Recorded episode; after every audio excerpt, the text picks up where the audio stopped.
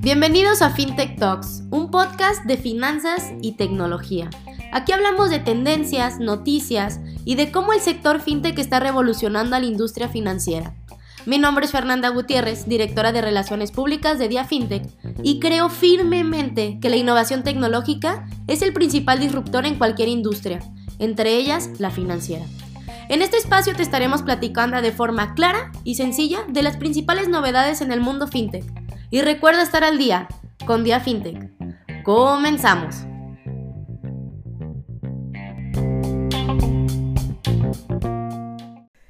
Hola, ¿qué tal? ¿Cómo están todos? Bienvenidos a esta nueva emisión de FinTech News y también última emisión de FinTech News del año. Espero que hayan tenido un muy buen año. También aprovecho para desearles felices fiestas a todas las personas que nos han acompañado a lo largo de todo este 2021. Agradecerles también su apoyo y su preferencia. Así que bueno, aquí les van las tres últimas noticias que les voy a compartir este año. Ya lo saben, este es un espacio donde nosotros les estamos compartiendo las principales noticias y tendencias en el mundo de las finanzas y tecnología a nivel global y en Latinoamérica y también aquí en México. Hola Esteban, felices fiestas igualmente, gracias. Así que bueno, dicho lo anterior, ya lo saben, les comparto tres noticias y arrancamos con esta nueva emisión. La primera noticia que les voy a comentar el día de hoy es que Nubank se estrena en la bolsa de Estados Unidos. Ahorita vamos a platicar cómo le fue. En segundo lugar, vamos a platicar que Paraguay está cerca de aprobar su ley para regular criptoactivos. Y la última noticia del día va a ser que Stanford lanza su primera clase impartida con tecnología de realidad virtual. Es decir, ya se están empezando a impartir clases en el metaverso. Así que bueno, dicho lo anterior, arranquemos con nuestra primera noticia del día. Nubank se estrena en la bolsa. Bueno, lo que comenzó con la inversión de la firma comandada por Warren Buffett eh, y se desarrolló con los rumores, especulaciones y anticipos, se ha hecho una realidad. Oficialmente Nubank ha salido a la Bolsa de Valores de Nueva York y se posiciona también como el banco cotizado más grande de Latinoamérica. Esta fintech, este neobanco, fue creado hace ocho años y cuenta con operaciones en Brasil, Colombia y México y fue fundado por David Vélez. Recaudó 2.600 millones de dólares en su salida a la bolsa. De igual manera, también ha alcanzado los 41 mil millones de dólares en su valor mercado, algo desde luego simplemente impresionante. Y bueno, hoy por hoy, les comentaba, Nubank cuenta con casi 50 millones de clientes en Brasil, en Colombia y en México, y además pretende seguir su expansión a través de esta Initial Public Offering. Y bueno, en palabras de su propio fundador David Vélez, casi la mitad de la población en Latinoamérica no cuenta con tarjeta de crédito.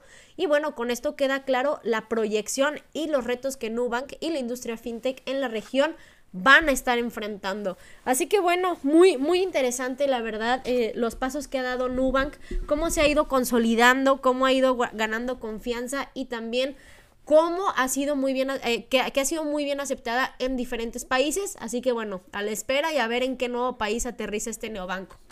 La segunda noticia del día es que Paraguay está cerca de aprobar su ley para regular criptoactivos.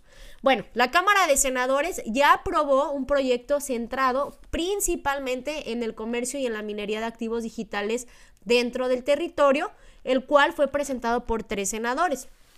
El legislador y promotor de la nueva ley, Fernando Silva, señaló que el objetivo de Paraguay es reconocer la minería de activos virtuales como industria.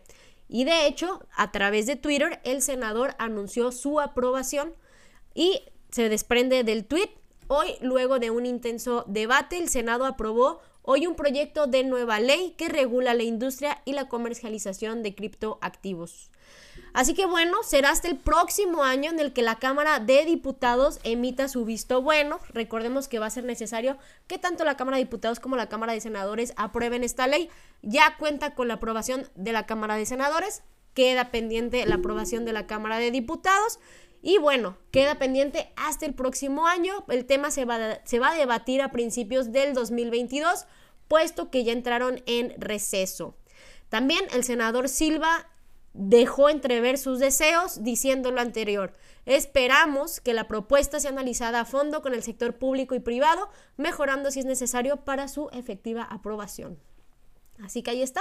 Paraguay cerca de regular una ley que regule criptoactivos. Y la última noticia del día es que Stanford lanza su primera clase impartida con tecnología en realidad virtual. Así es, pues está sucediendo. El metaverso no solo está llegando a la industria de videojuegos y de redes sociales, sino que también está llegando, al parecer, a la vida escolar, a las universidades. Con esto nos referimos, bueno, a que las universidades de Stanford han lanzado su primera clase impartida con tecnología de realidad virtual. Este curso, que ha sido impartido a través de tecnología de realidad virtual, se llama Personas Virtuales y es impartido casi en su totalidad en realidad virtual. Así como en los años 80, que las personas fantaseaban con reuniones no presenciales, la idea de colocarse unos lentes y dos controladores de mano está siendo una realidad. Una realidad que a muchos de la generación Z puede llegar a asombrar de igual manera.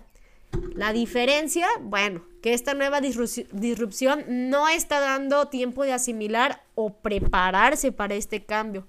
Sin embargo, la cosa todavía no termina aquí. La clase de comunicación 166, dirigida por el profesor Jeremy Bailenson, está planeando eh, lanzar una clase de realidad virtual integrando equipo Oculus Quest 2. Y bueno, con esto nos referimos, eh, bueno, ¿qué es este equipo? Eh, son unos auriculares de realidad virtual y bueno, son considerados como los más accesibles dentro del mercado, puesto que los podemos conseguir en Amazon y su precio oscila a partir de los 355, 350 dólares. Así que como ven, ahí está. El metaverso prácticamente se ha vuelto un hecho, ¿no? Ya vemos personas que están comprando terrenos en el metaverso bueno, ya está llegando a las escuelas también. Habrá que ver, el 2022 considero yo que va a ser el año del boom del metaverso, al igual que de los NFTs y toda esta fiebre por cosas que están fuera de, que no, que no podemos ver físicamente ni tangiblemente, pero, pero bueno, a mí la verdad sí me sorprende bastante esta noticia de Stanford. Y bueno, pues eso es todo. Estas son las tres noticias que les quería compartir el día de hoy. Aprovecho también para eh, mandarles mis mejores deseos nuevamente. Muchas gracias a las personas que nos acompañaron este año. Les deseo un muy feliz eh, fin de año y un muy buen eh, inicio de año también. Y también, pues feliz Navidad, felices fiestas a ustedes y a todos sus seres queridos. Nos vemos el año que entra. Hasta luego.